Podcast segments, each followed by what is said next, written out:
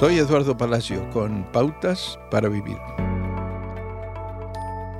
Dios no tiene necesidades y sin embargo quiere una relación con nosotros. Él habla y puede ser conocido por nosotros. Aquí hay tres formas en las que Dios se comunica.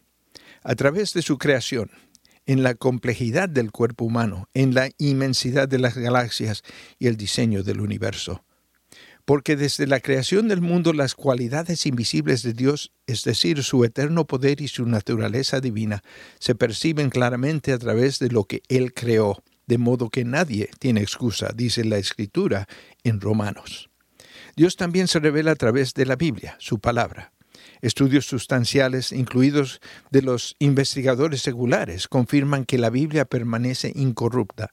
Las escrituras detallan el amor que lo condujo a cumplir sus planes, su interacción con los humanos y declaraciones sobre cómo es Él. También contiene referencias históricas verificadas por otros documentos y por la arqueología. Pero la persona de Jesucristo nos revela a Dios de la manera más poderosa. Dios se hizo humano en la persona de Jesucristo y vivió entre nosotros, testificando a los humanos que Jesús y Dios son uno. Cristo vino a llenar el espacio entre la creación y el Creador causada por el pecado, y luego dándonos el Espíritu Santo para que permanezca con nosotros. Si no conoce a Dios, escuche. Él le dice hoy, si me buscas de todo corazón, me encontrarás.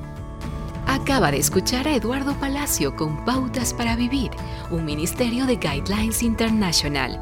Permita que esta estación de radio sepa cómo el programa le ha ayudado. Acompáñenos en la próxima emisión de Pautas para Vivir. Gracias por su sintonía.